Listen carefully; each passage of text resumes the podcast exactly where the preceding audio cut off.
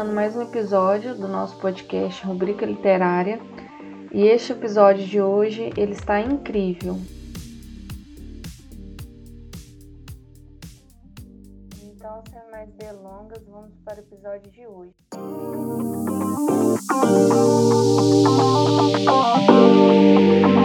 nosso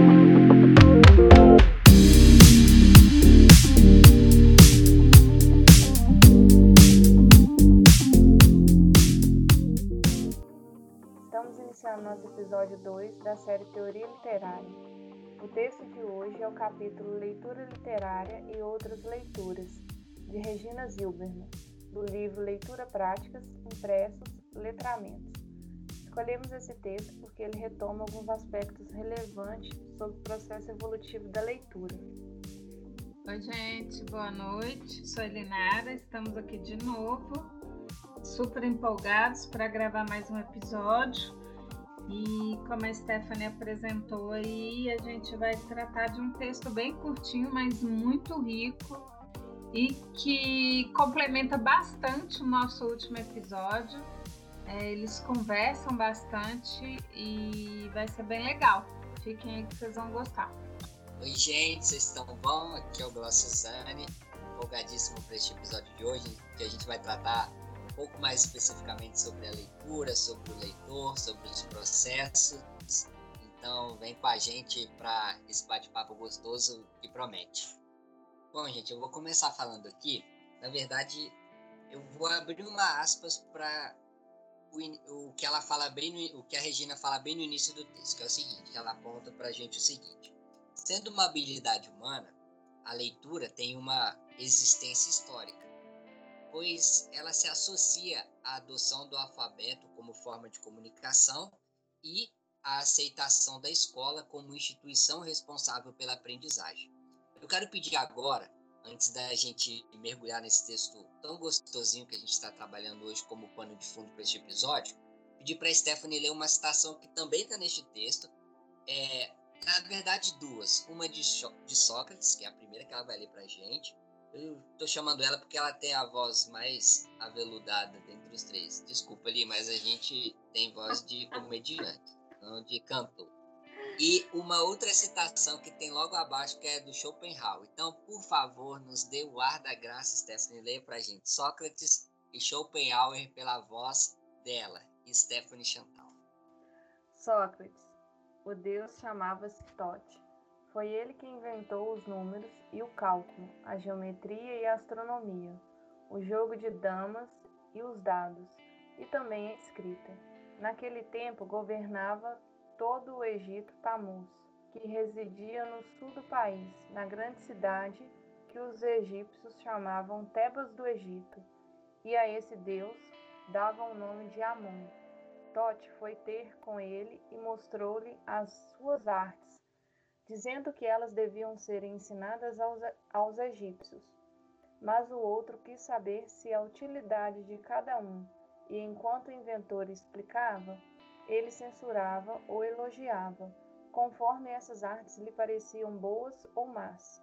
Dizem que Tamuz fez a Tote diversas exposições sobre cada arte, condenações ou louvores cuja menção seria por demais extensa quando chegaram à escrita, disse Tote: Esta arte, caro rei, tornará os egípcios mais sábios e lhes fortalecerá a memória.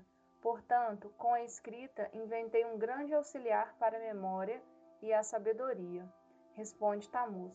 Grande artista Tote.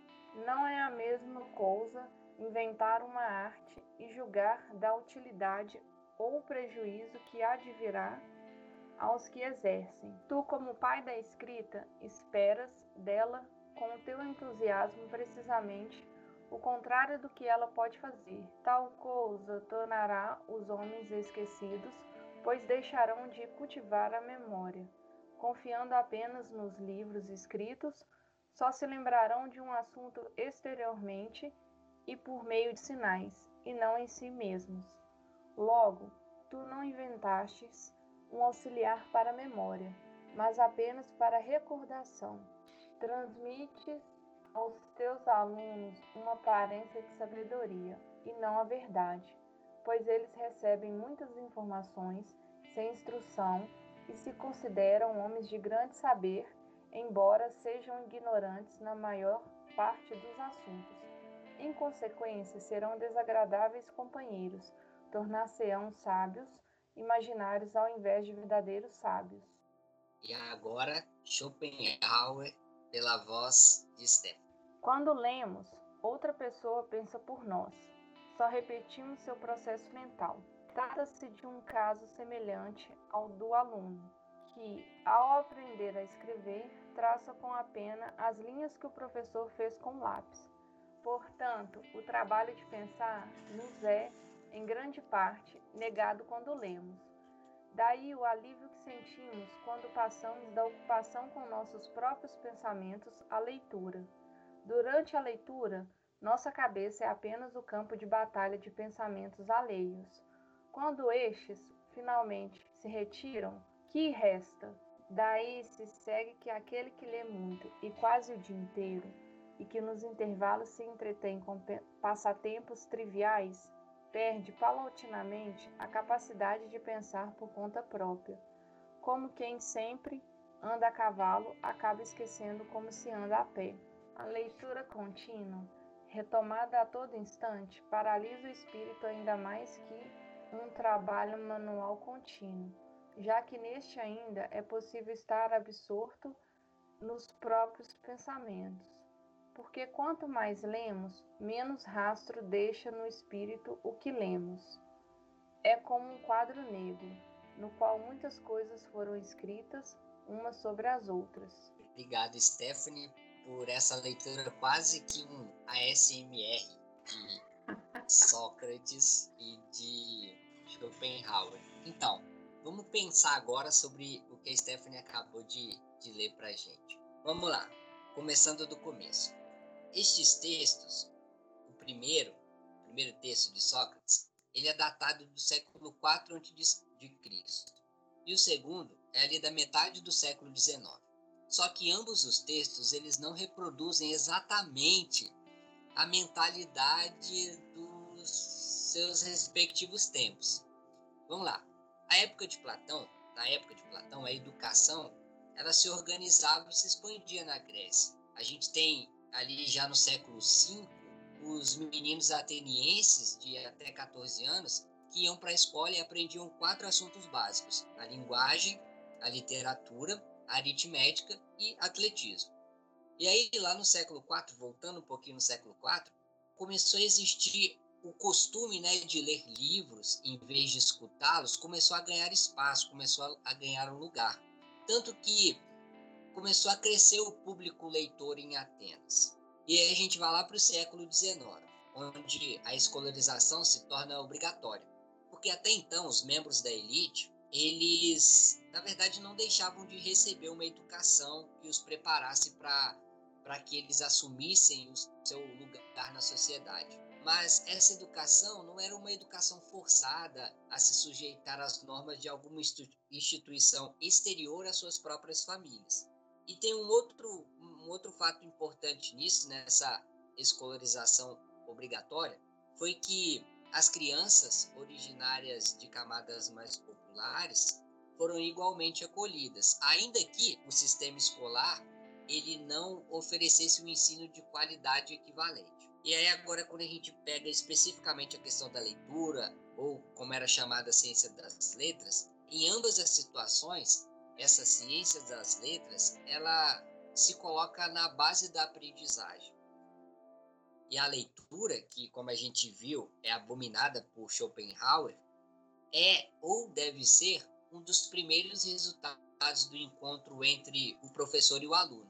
Então pensa comigo, a Zilberman até fala isso também no texto. Quando a gente rejeita a leitura, a gente também está rejeitando a escola, ou pelo menos a leitura promovida pela escola. E há pouco eu disse sobre a Stephanie ler para a gente uh, as citações de Sócrates e Schopenhauer, e agora eu quero convidar a Elinara. Então, convido ela para falar agora especificamente. A gente passou aqui pela Grécia e pelos meados do século XIX. Mas e no Brasil?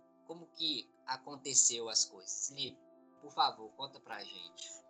É, então vamos lá. Só voltando aqui um pouquinho, é, quando tem um trechinho do texto do Schopenhauer que fala ali é, aquele que lê muito e quase o dia inteiro e tal. Eu me lembrei muito de alguns vídeos que eu já vi de booktubers e já aconteceu isso comigo quando eu era mais jovem.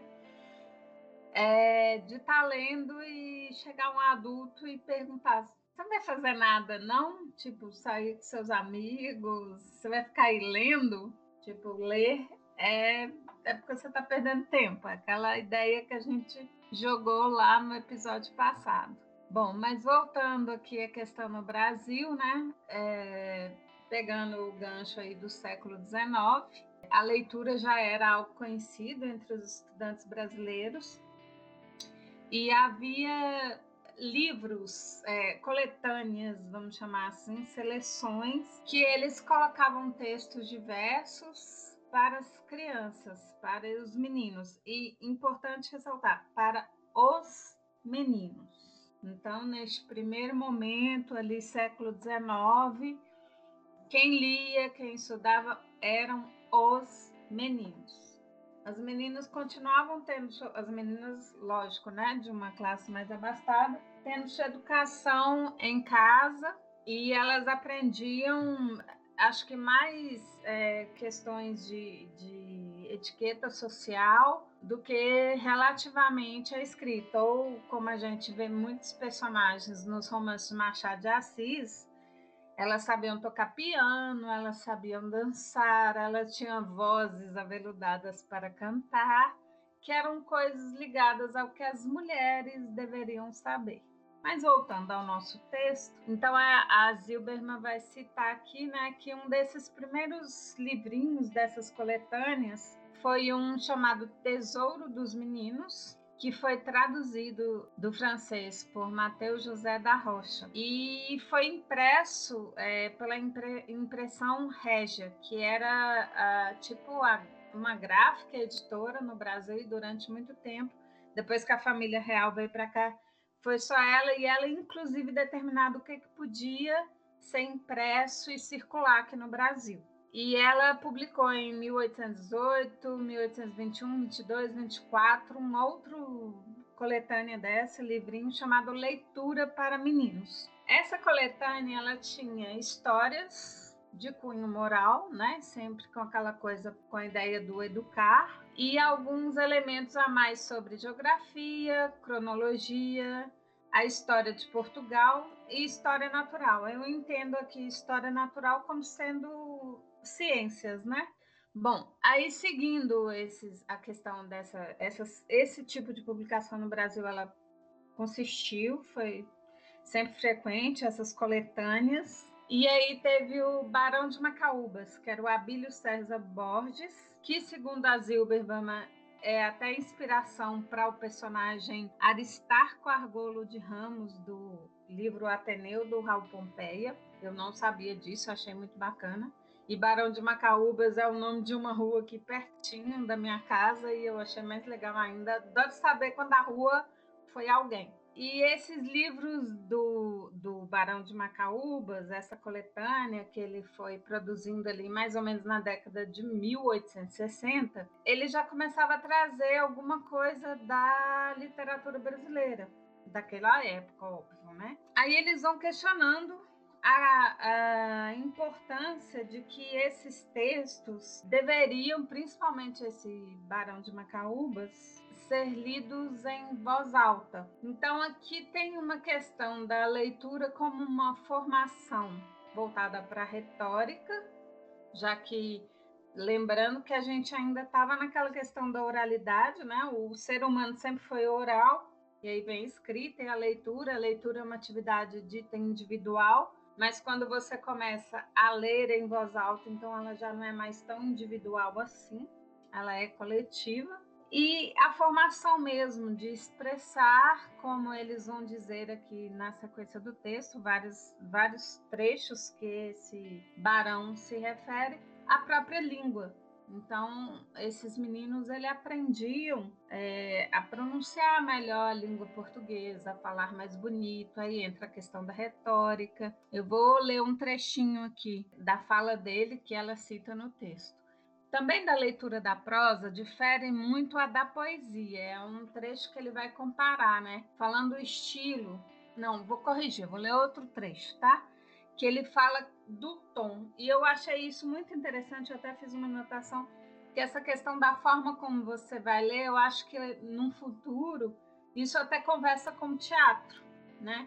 Você colocar uma entonação, um jeito, e conversa mais longe ainda que aqui não se imaginava com os audiobooks. Quando você, uma pessoa tá lá, o narrador vai gravar aquele texto, aquela obra literária. Às vezes um só narrador faz todos os personagens daquele livro, então tem, tem diversos é, tons de voz da voz dele que vão denotar esse ou aquele personagem. E é o que ele já dizia ali no século XIX.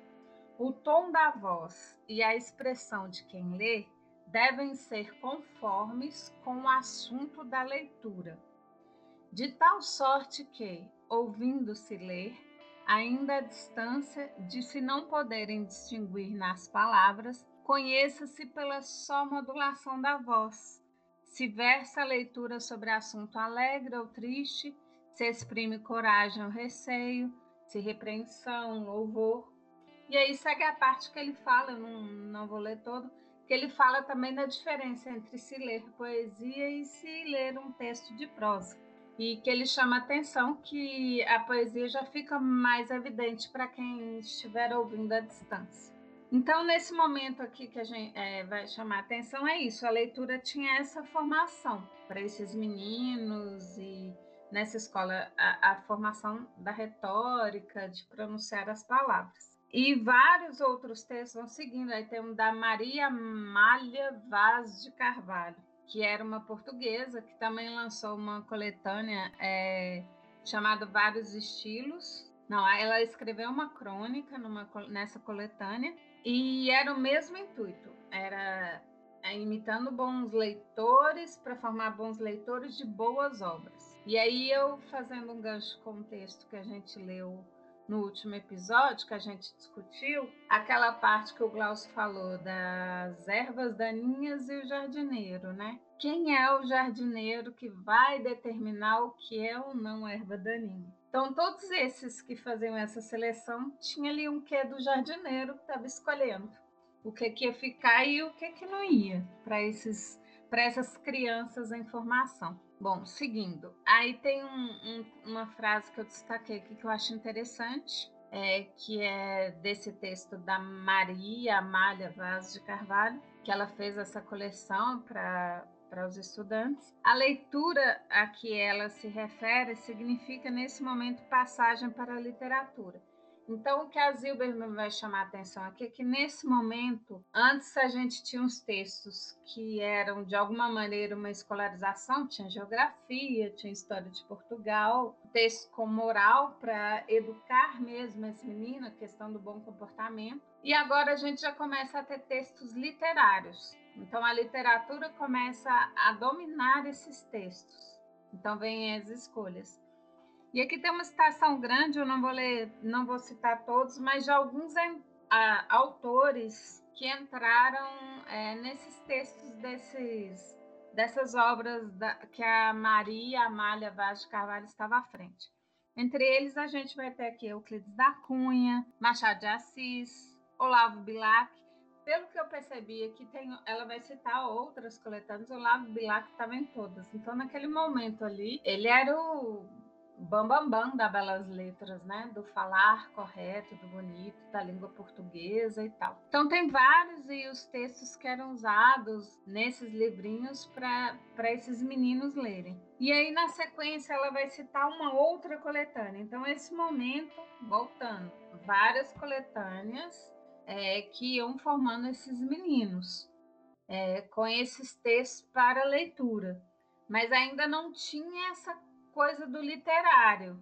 era uma leitura sempre com um objetivo. Inicialmente foi a questão da moral e de que esses meninos aprendessem outras disciplinas. Aí, quando começa a questão da literatura, ainda assim está muito ligada à língua, né? Formação da língua, porque você lendo bons textos, você vai se expressar melhor. E isso vai se modificando aos poucos, mas pelo que eu percebi aqui foi um processo lento e querendo ou não, ainda é um pouco presente nas escolas atualmente.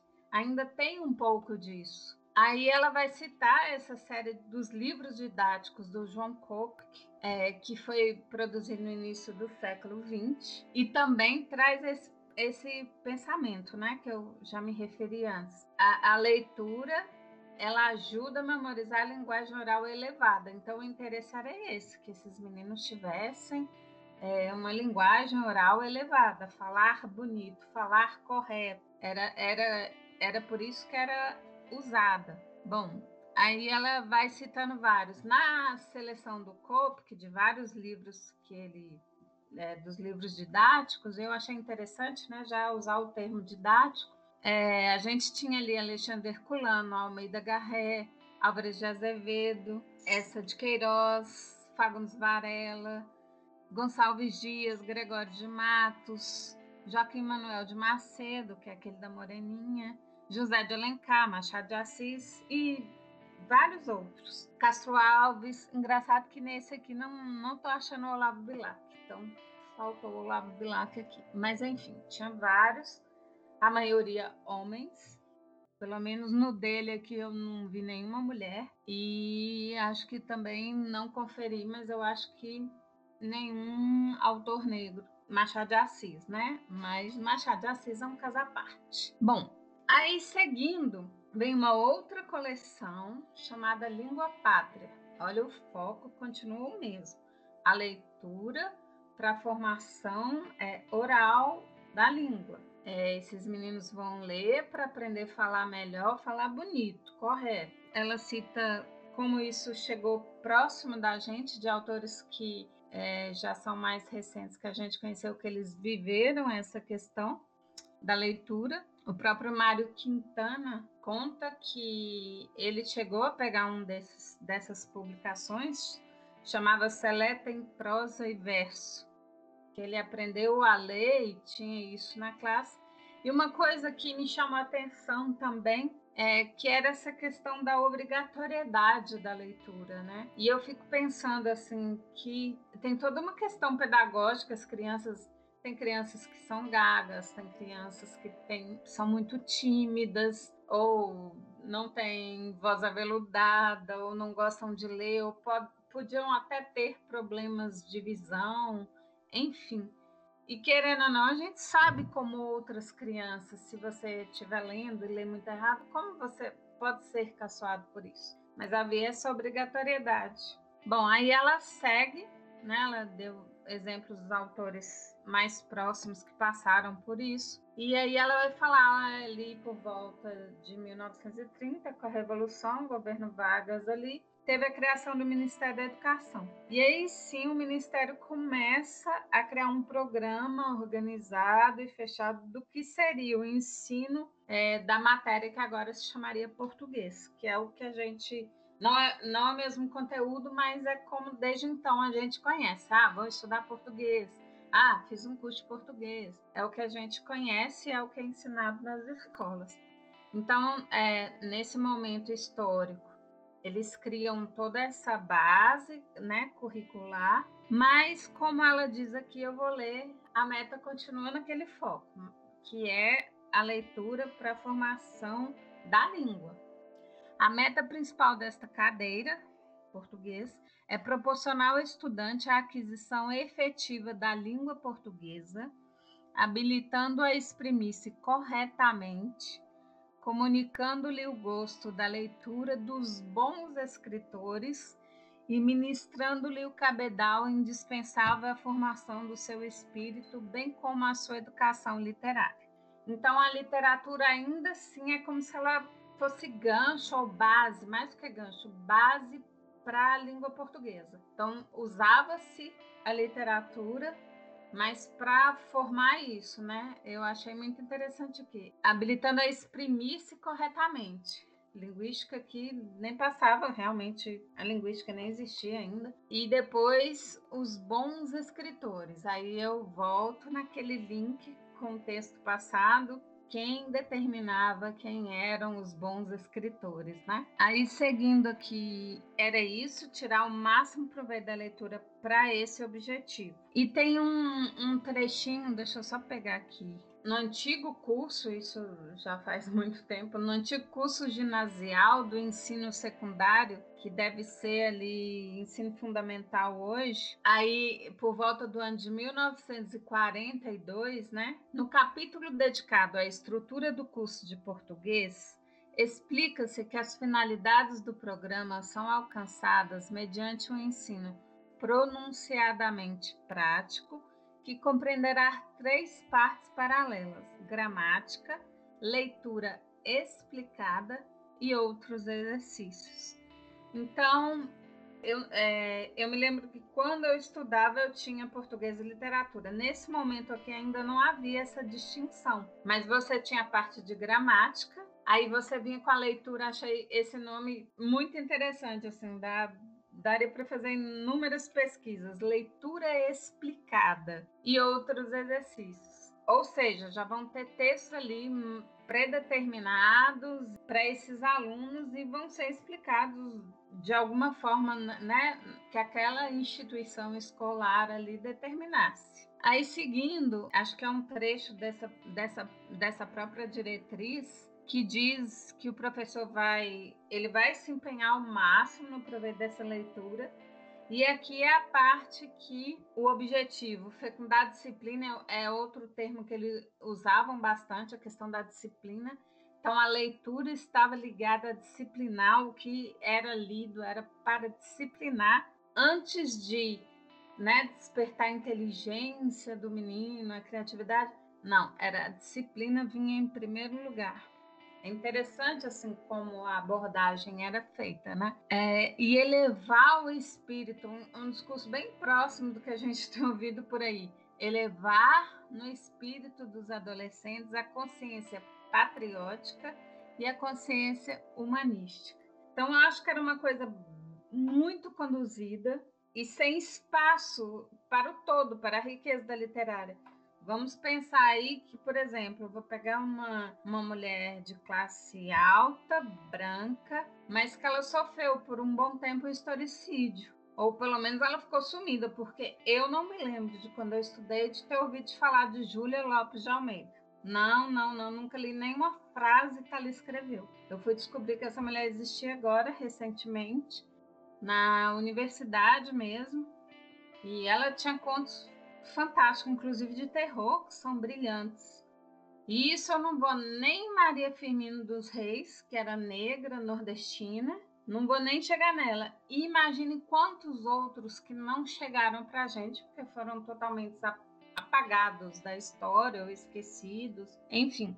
E era tudo muito selecionado porque eles consideravam aquela elite. E por cada grupo desses, dessas seletas, né, dessas desses grupos de textos e tal, você vê que a maioria eram sempre autores homens, brancos. Então, tinha ali toda uma condição. Não que eu ache que não se deva ler esses autores, não é isso. Mas eu acho que não se deva ler só eles, e não dessa forma que era colocado. Mas seguindo, aí ela vai falar é, dos livros didáticos dos anos 40 e 50, e que, em palavras dela, né, que é considerado, era colocado nesses livros o melhor da literatura nacional produzida até então. E o que estava nesses textos estava ali consolidando aquele cânone da literatura brasileira. Então, se já é cânone, a gente já pensa que há uma exclusão, sim. Nem todos entram, nem todos são cânones. Aí você vai falar, ah, não é para ler, claro que é para ler, mas não é para ler só, ou, ou que vamos ler, a gente também tem uma visão crítica, temos que acrescentar outras coisas, né? Eu, eu gosto de pensar assim. E não acho que isso é tão distante, foi só ali nos anos 40 e nos anos 50. Eu cheguei a pegar isso. Alguns textos meus, dos meus livros de português, tinham é, autores consagrados. Agora, de cabeça, não vou lembrar mesmo. Mas tinham os textos de literatura e tinha essa coisa de leitura. Um começava, aí quem estava atrás na fila ia lendo, o outro ia lendo, até todo mundo tinha que ler. A professora queria que todos lessem. E isso me assim, naquele momento não, mas hoje pensando, eu acho complicadíssimo, porque nem todo menino gosta de ler, nem todo consegue ler. Isso é muito complicado. Bom, aí ela vai citar mais um aqui, é, chamava mais uma dessas coletâneas, Idioma Pátrio, olha, voltado para o idioma novamente, do Modesto Abreu, e no meio de todos esses aqui havia duas mulheres, são muitos autores é, Júlia Lopes de Almeida e a Zalina Rolim. Zalina Rolim, que eu também não conhecia, eu fui pesquisar aqui após a leitura desse texto. Ela foi uma poetisa e uma educadora brasileira. Se eu não me engano, ela era, foi aluna desse Modesto de Abreu, alguma coisa assim. Mas os outros, os homens, né? É, Joaquim Nabuco, é, José do Patrocínio, João Ribeiro, Rui Barbosa, vários desses nomes mais conhecidos. Em 1945 já teve uma outra coletânea chamada Leitura e Exercício, com os autores mais ou menos ali os mesmos, Afonso Arinos, Alberto de Oliveira, e aqui ela cita os textos quais que entraram. Tem João Ribeiro, tem um texto da Júlia Lopes de Almeida também. Talvez fosse o momento dela aparecer aqui mais. É, tem Rui Barbosa, bom, se você pegar aqui, elas citam muitos, eu não vou ler todos, mas se a gente passar um por um, são, é muito próximo, quase os mesmos, pouca variação de um para outro. Aí, seguindo, outra coletânea que ela cita, também em 1950, a Seleta Infantil de Orlando e Lígia Mendes. Mas aí ela vai falar da questão, né, que a, a leitura, ela foi nesse momento de novo é um elemento fundamental para essa estrutura do ensino brasileiro, né? E essa ligação demais com a questão da língua portuguesa. Ela era importante para se aprender a, a leitura e a pronúncia, e a falar bem. Mas ainda assim, aqui nesse momento que ela chama atenção, é, nem a leitura e nem a literatura ainda estavam ali como disciplinas autônomas, como pode ser percebido. Eu estou até me repetindo aqui, que era sempre com esse intuito mais voltado para aprender a pronúncia da língua portuguesa e tal. É, e essa leitura em voz alta formava esse estudante para o uso da língua, então não havia aquela questão da literatura. Imagino eu que não havia uma questão de discussão do texto, da qualidade textual, da linguagem textual.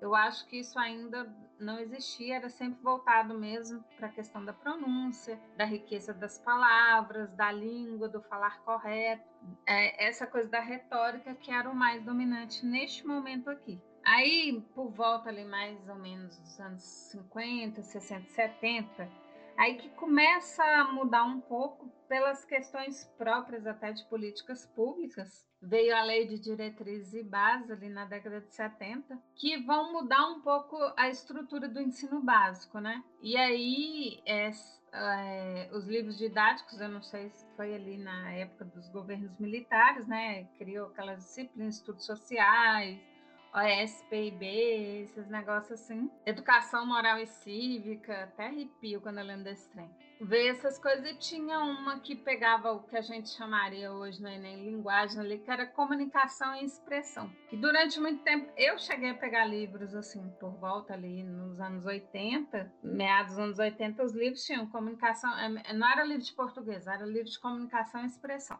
E aí o que ela vai chamar atenção nessa época aqui, que, que houve duas concepções básicas. Uma, que a, a leitura, ela, ia, ela servia, continuava, não, não difere muito do que já era visto, mas ela continuava como formação da base do ensino, sempre concentrada naquela questão da aprendizagem da língua materna.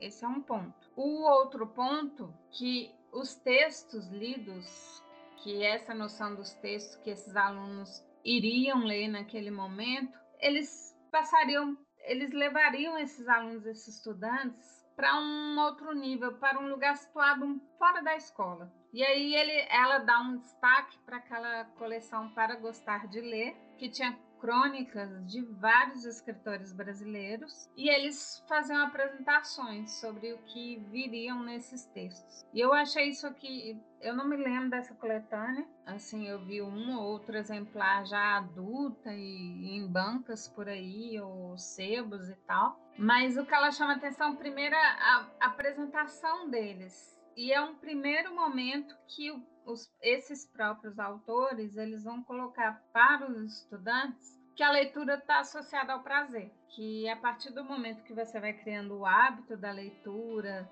e você vai descobrindo aquele mundo ali maravilhoso que você vai perceber o prazer que dá. Isso de fato é muito interessante, mas só que ainda assim não era a forma ideal como eles colocavam, porque eles estavam como ela vai dizer lá na frente, colocando uma coisa que não necessariamente. Tipo assim, estamos te prometendo uma felicidade. Não necessariamente vai acontecer. Há livros que te derrubam, te, te deixam muito reflexiva, mexem com coisas internas, mas continua sendo um prazer a leitura, mas não da forma como esses autores colocavam aqui nessa época. Mas ele chama atenção para isso, que o hábito, quando você. quando esses alunos, ou você, o leitor, ele cria o hábito da leitura, ela vai acabar se entranhando na vida do sujeito. Mas vale lembrar, isso aqui é um, uma aspas minhas, como todo hábito, se ele não for cultivado, ele se perde, né? Se você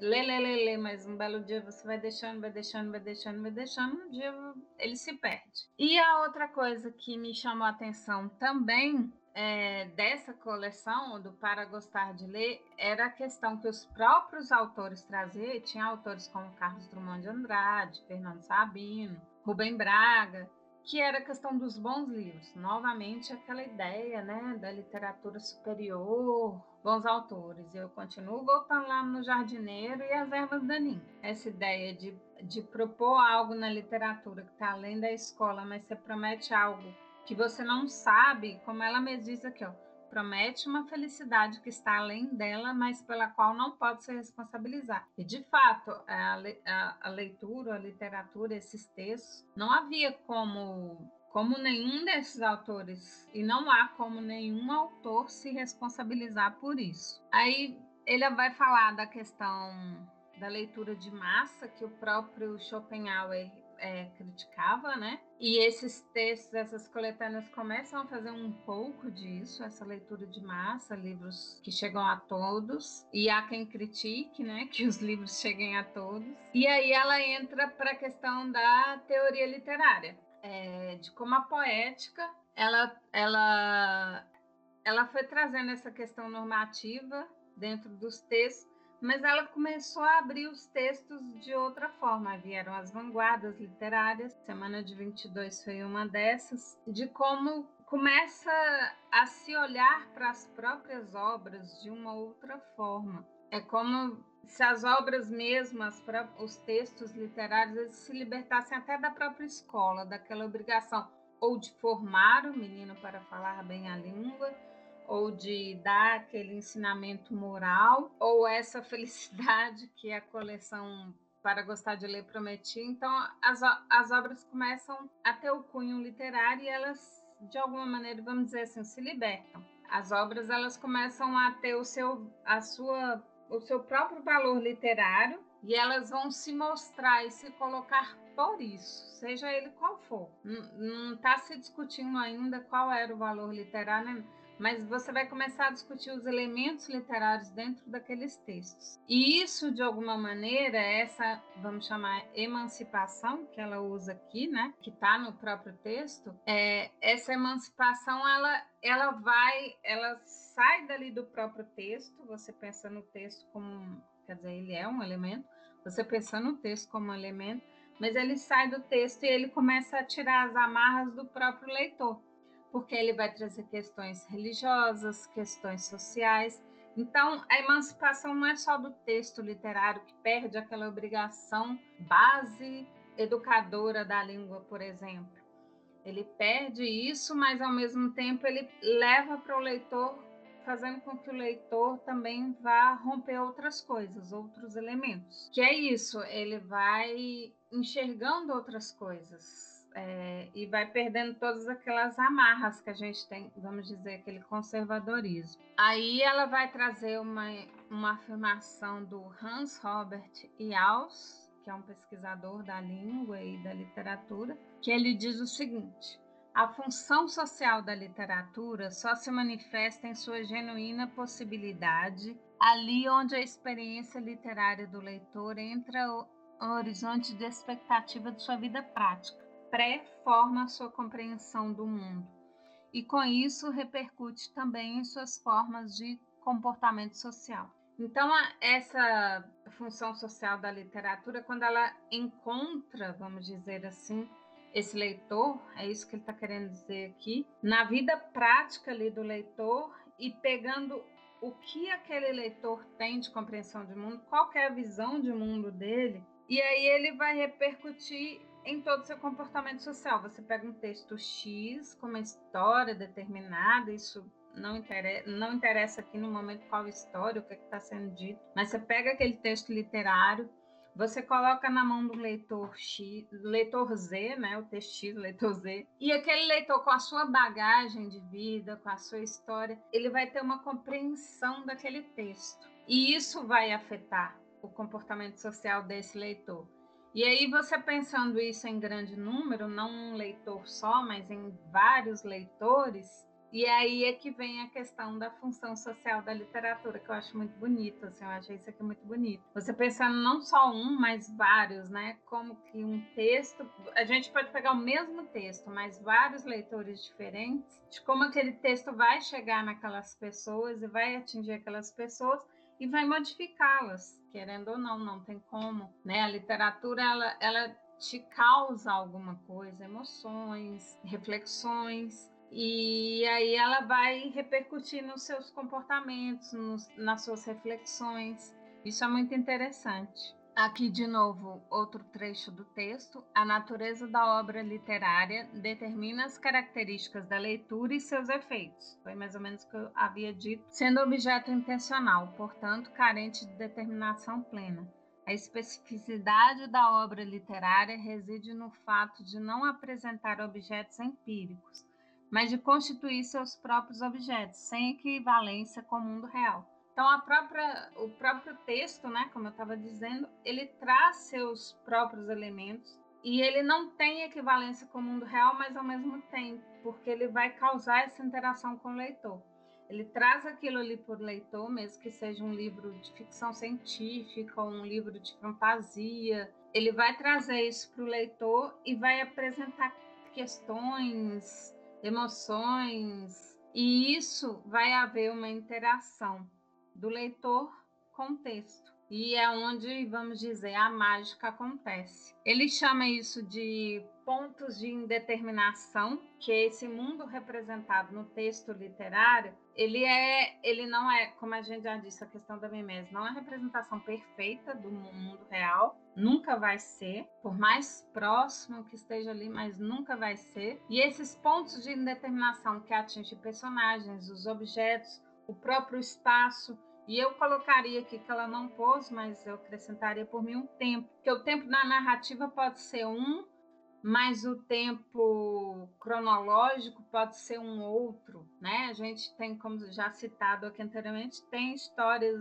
é, que passam um dia, tem história que passa em séculos, e por aí vai. E esse tempo da narrativa é ele que vai contar ali dentro, quando você está preso ali, naquela, lendo aquela história. E esses pontos de internação, que se referem a esses personagens, objetos, espaço, e eu coloquei aqui o tempo por minha conta, eles vão sempre estarem de, de forma inacabada. Para eles serem compreendidos, quem vai dar essa compreensão é o leitor. É o leitor que vai fazer esse complemento. É o leitor que vai trazer é, tirar esses pontos de indeterminação. E é por isso, voltando que eu já havia dito lá, vai haver, você pega o mesmo texto e coloca em vários leitores, esses pontos de, inter, de indeterminação podem variar. E cada, aí ela chama atenção, né? Cada participação desse leitor, ele vai inferir com a própria imaginação e sua experiência. Por isso que a gente às vezes comenta muito quando você lê um texto com, sei lá, 15 anos e você lê essa mesma obra 20 anos depois, é outro texto para você. Você vai é outra coisa, você vai tirar coisas diferentes do que você tirou da outra vez. Pode ser um texto que você tinha lido, gostado, adorado e agora você não gosta mais, ou vice-versa. Não é só questão do gostar, né? São os elementos, esses pontos de indeterminação vai variando com a tua bagagem, com a bagagem, com a sua experiência de vida, a sua imaginação e também imaginação. A imaginação de uma criança não é a imaginação de um adulto. Então tudo isso vai vai se modificando, porque querendo ou não, ao, quando a gente está ali imerso num texto literário, a gente a gente coloca expectativas naquele mundo ficcional ali. E ela diz isso, né? E as reações do leitor, elas são sim determinadas pela própria estrutura do texto, porque ele vai te apresentando essas indeterminações. Eu vou trazer aquela indeterminação mais básica que a gente conhece da literatura brasileira é Capitu traiu ou não traiu, né? A mais básica e a mais ao mesmo tempo supérflua, porque é o que menos importa de Dom Casmurro é isso. Mas é uma indeterminação ali presente, traiu ou não traiu.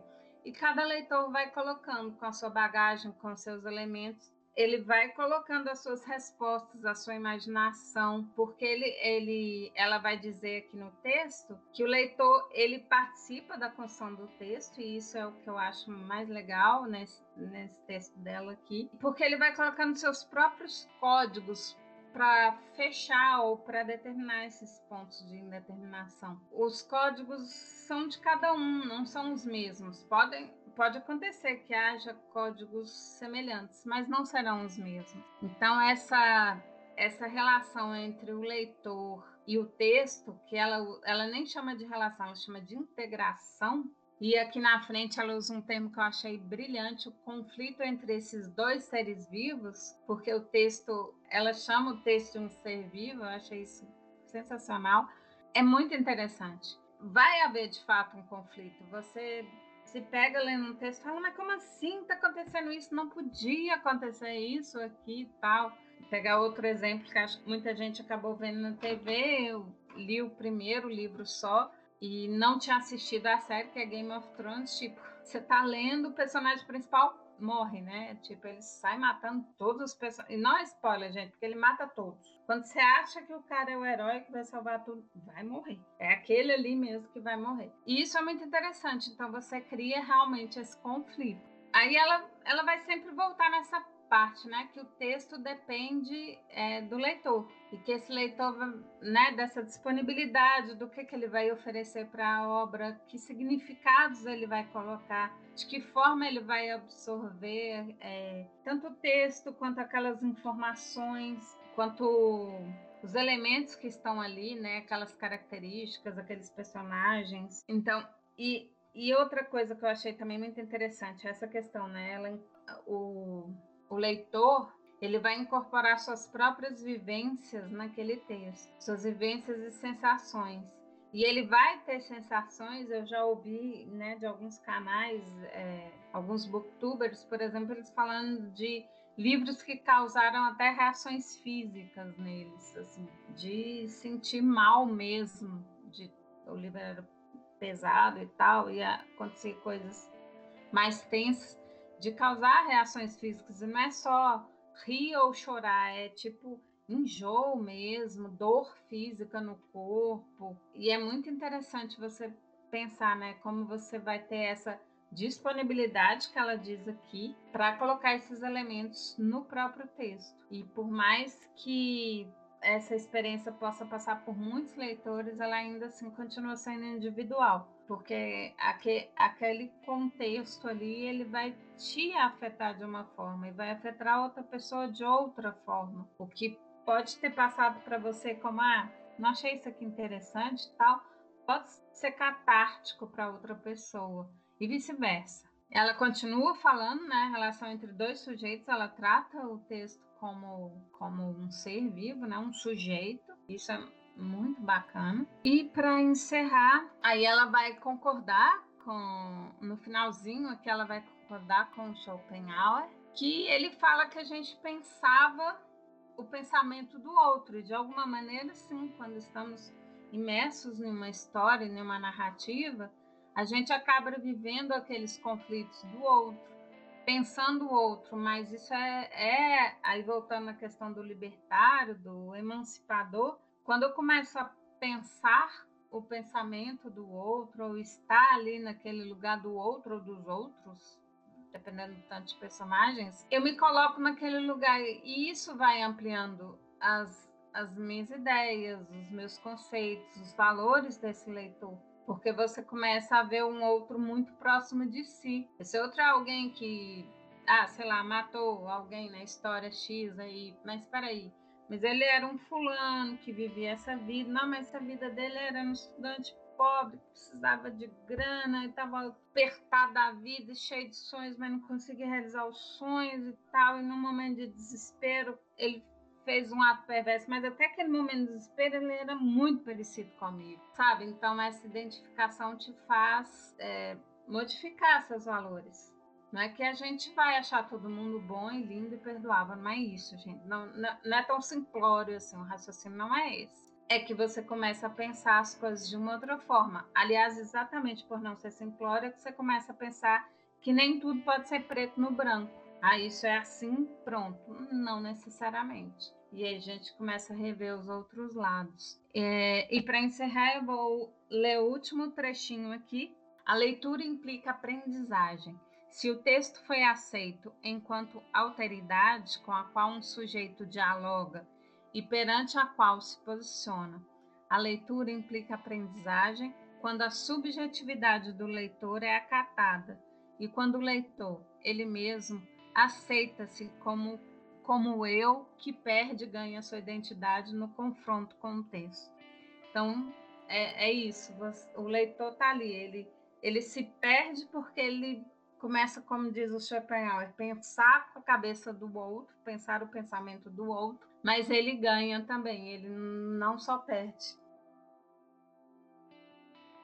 Tem uma coisa que, na verdade, um joguete que me chamou muita atenção nesse texto, que é o seguinte: uh, ali falou pra gente, né? Ela percorreu historicamente com a gente aqui como se deu o processo de aprendizagem de leitura nas escolas e tudo. É, ela passou brevemente por isso, mas o interessante é que ela falou algumas vezes para a gente sobre o fato de que a literatura, o ensino da língua, era sempre com a intenção, isso foi ali até a década de 50, se não me engano, é sempre com a intenção de fazer com que o aluno falasse bem o português, é, é, com a intenção do, da língua pátria, todas essas coisas, né? Então era uma preocupação com a oralidade em certo grau. E aí a gente começou este episódio falando que tanto Sócrates quanto quanto Schopenhauer, eles eram críticos em relação à língua escrita.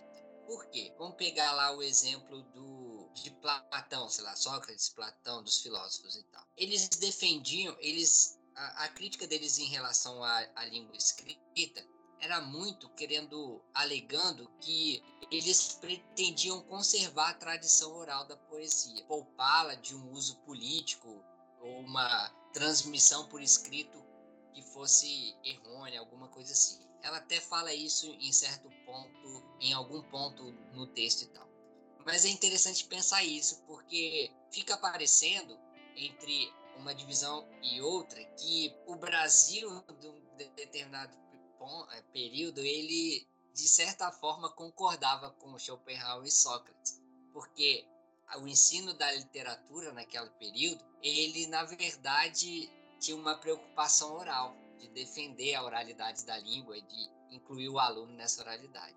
E aí foi só lá na década de foi mais lá para frente tudo. 70. 70 com a emancipação, com a vanguarda, com a escola vanguardista, uh, com a teoria literária que houve essa libertação, essa essa emancipação que Nele Nara falou para a gente, né, que é a palavra que usa no texto.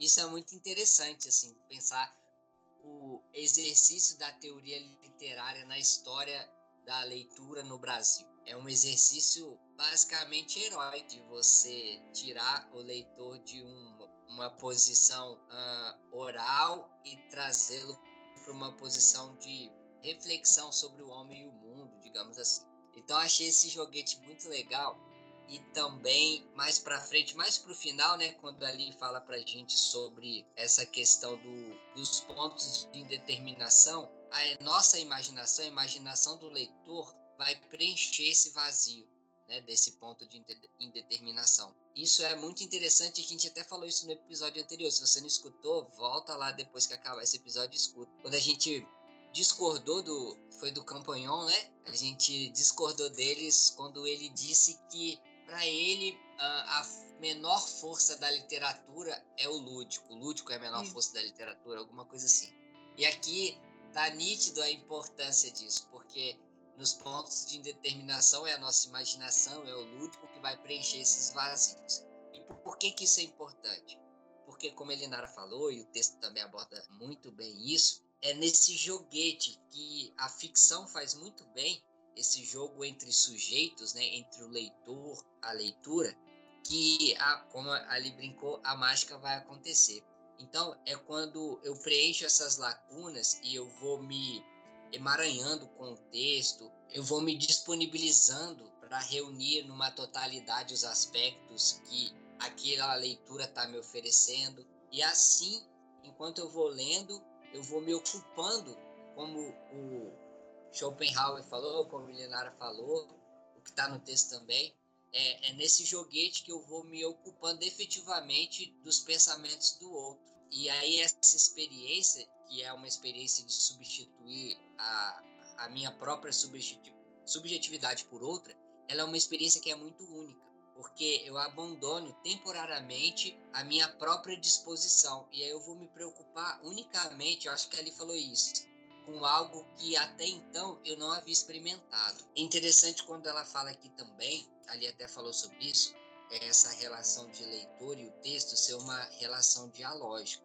Pensar os pensamentos alheios não vai implicar em apenas compreendê-los, mas em supostamente conduzir a uma alteração naquele que pensa, né, no leitor. Em outras palavras, esse diálogo entre o leitor e o texto, ele não implica em eu compreender, somente compreender o texto, apenas compreender o texto, mas supostamente me conduz a, alterar o que eu penso, sabe? Pensar os pensamentos do outro não quer dizer apenas compreender ele, esses atos de compreensão só podem ser bem sucedidos se eles ajudam a formular alguma coisa em nós. E aí eu quero, para finalizar aqui a minha fala, que eu já estendi demais, eu quero falar essa questão da dialógica entre o leitor e o texto, como a gente, como essa conversa entre o leitor e o texto e que passa também pelo autor, né?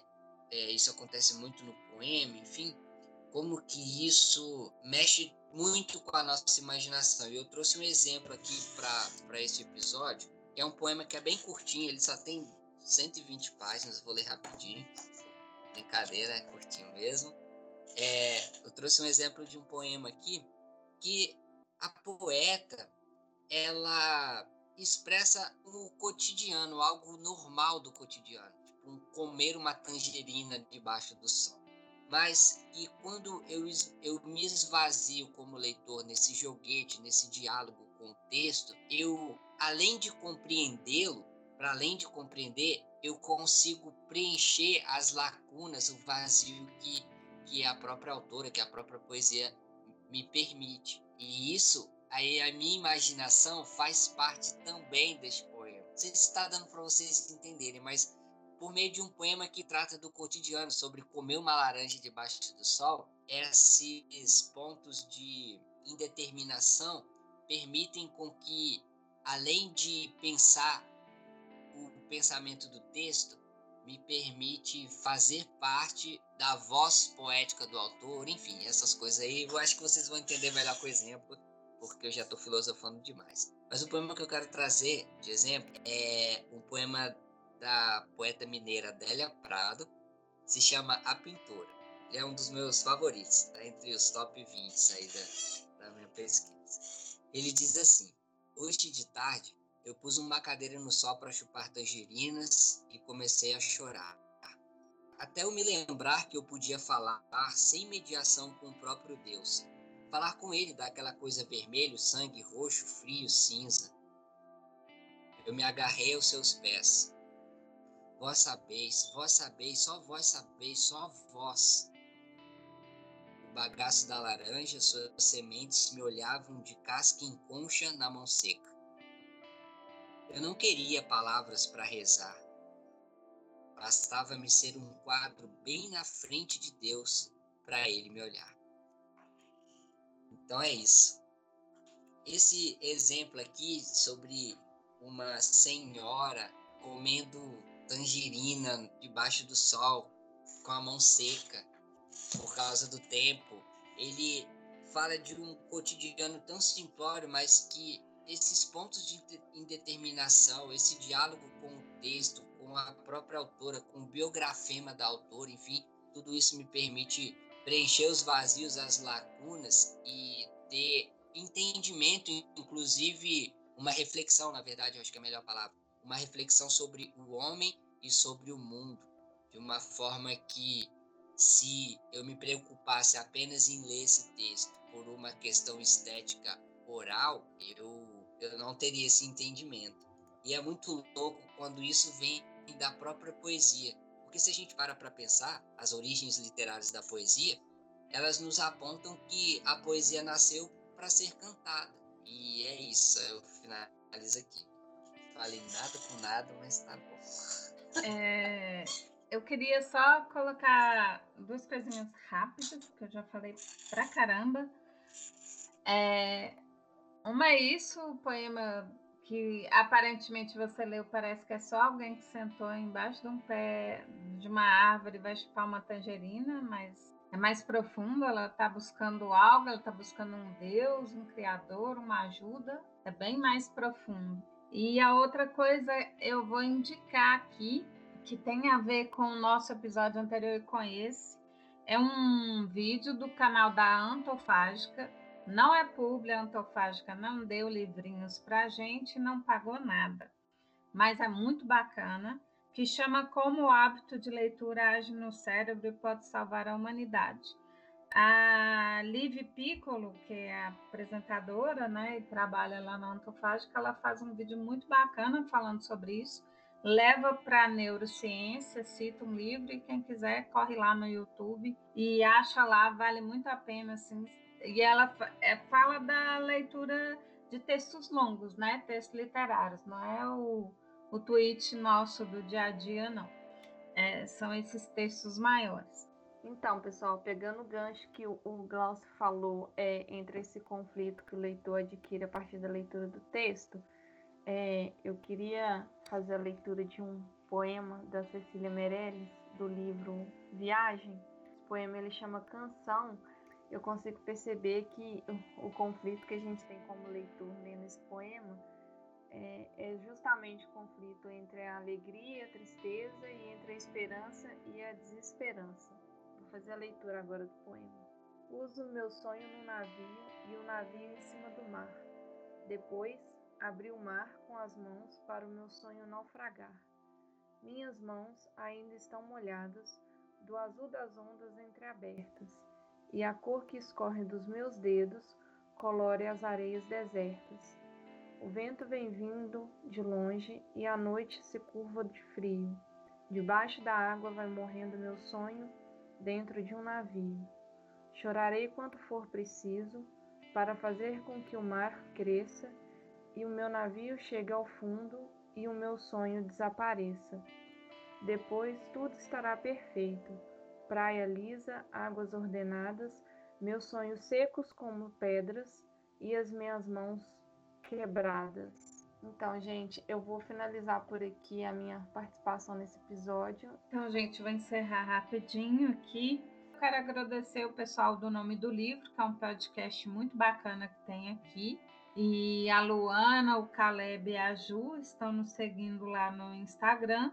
E eles têm ouvido alguns episódios nossos queria agradecer muito assim o apoio que eles estão dando, eles estão fazendo três anos de podcast, e eu acho que é isso, né? A literatura vai juntando pessoas, isso é muito legal. E eu vou dar boa noite aqui, espero vocês, boa noite, bom dia, boa tarde. Espero vocês na próxima semana. A gente vai falar um pouquinho mais da história da leitura e a gente volta com outros textos na semana que vem. E até semana que vem. Gente. Então foi um prazer estar com vocês em mais um episódio. Espero que vocês tenham gostado. Permaneçam conosco até o fim dos tempos. Chorando, chorando, chorando, sairão espalhando as sementes. Cantando, cantando, cantando, voltarão trazendo seus feixes. Até semana que vem.